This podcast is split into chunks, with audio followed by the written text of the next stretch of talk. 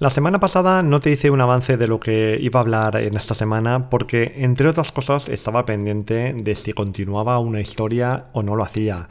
Ha habido comentarios por Twitter y Telegram de, manera personal que se agradecen y mucho, de verdad, pero no ha habido nuevas reseñas, así que sintiéndolo muchísimo, al menos por ahora, la historia no va a continuar. Pero una cosa os digo, cuando una puerta se cierra, otra se abre.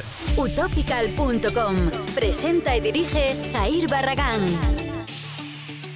Hola y welcome everybody al programa número 70 de Utopical, el podcast donde buscamos de manera activa la forma de sorprender a la audiencia con historias que os ayuden a liderar vuestros negocios online y también el lugar donde nos encontramos para crear sinergias positivas, compartir conocimiento y motivación, pero sobre todo para pasar un buen rato. Os voy a contar una fábula, así que música, por favor.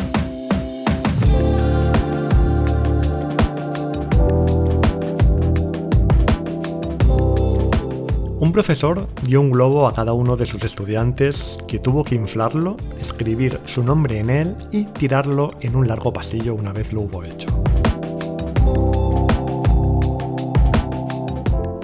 El profesor entonces mezcló todos los globos y a los estudiantes se les dio 5 minutos para encontrar su propio globo. A pesar de una girada búsqueda, nadie encontró su globo. En ese momento, el profesor les dijo a los estudiantes que tomaran el primer globo que encontraran y se lo entregaran a la persona cuyo nombre estaba escrito en él. En cinco minutos, cada uno tenía su propio globo. El profesor dijo a los estudiantes, Estos globos son como la felicidad. Nunca la encontraremos si todo el mundo está buscando la suya, pero si nos preocupamos por la felicidad de los demás, también encontraremos la nuestra. Esta historia me la encontré el otro día en LinkedIn, en LinkedIn, ¿vale? Por el comentario que hacía la persona que la compartía antes de leerla, entendía que, era una historia real, algo así como un estudio que, bueno, pues que, que, había sucedido. Después de leerla, obviamente tuve claro que no podía serlo. Bueno, a ver, no podía serlo. Podía serlo si había más de 1500 alumnos en el aula, ¿no? Pero, a ver, lo que son las ratios están fatal, pero me parece que no llegamos a estos extremos. Y si estamos hablando de una clase de 25 o 30 alumnos y en 5 minutos no encuentran un globito con su nombre, pues no sé qué deciros, pero vaya que de altas capacidades no serían los alumnos, a ver si me entiendo. ¡Ey! ¿Dónde está mi globito? ¿Dónde está mi globito? Bueno, lo que os quiero decir es que una historia como esta, que es bonita, es inspiradora y te cambia la vida si tú quieres, pero que si la cuentas como real, es algo que yo creo que es totalmente absurdo. Al menos si piensas, si te paras a pensar un momento, porque para mí yo creo que traspasa todas las líneas rojas de lo que puede hacer creíble un relato.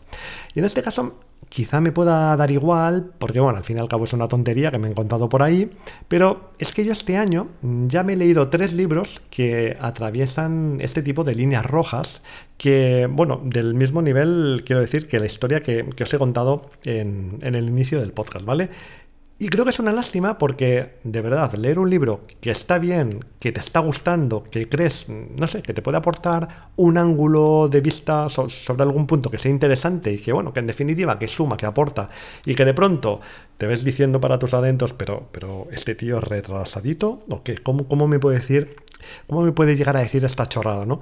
Pues es algo que hace que en un momento se pierda toda la credibilidad que ha tenido hasta ese momento. Una sola mentira tira por tierra todo el trabajo que a lo mejor pues, podría ser cierto, ¿vale?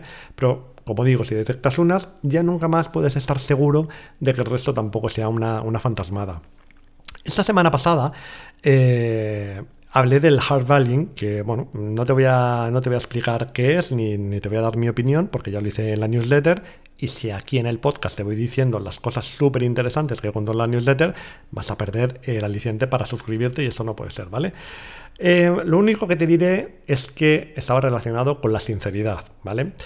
Y bueno, ya sabemos que la confianza es algo que cuesta mucho de ganar, pero que cuesta muy poco de perder. Entonces, creo que si esto lo tenemos todos claros, tendríamos que actuar en consecuencia y nunca jamás traspasar determinadas líneas rojas que hacen que perdamos toda nuestra credibilidad.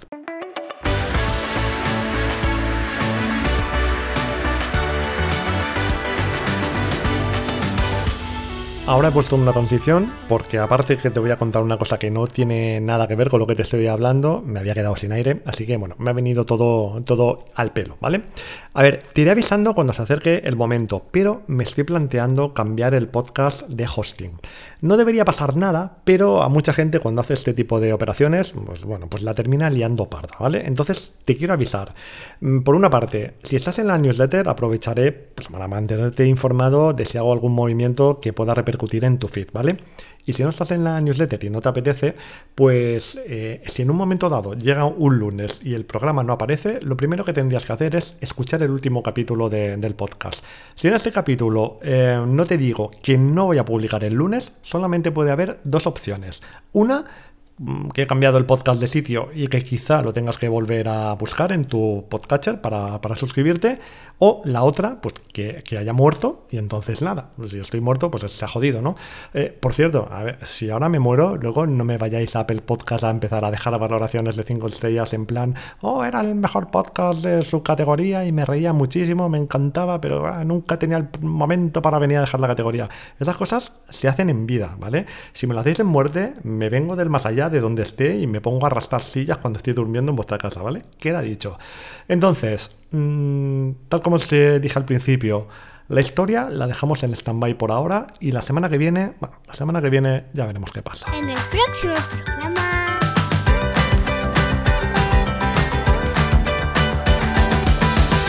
Uno de los motivos por los que siempre me ha gustado hacer podcast es porque este medio te pone en contacto con gente interesante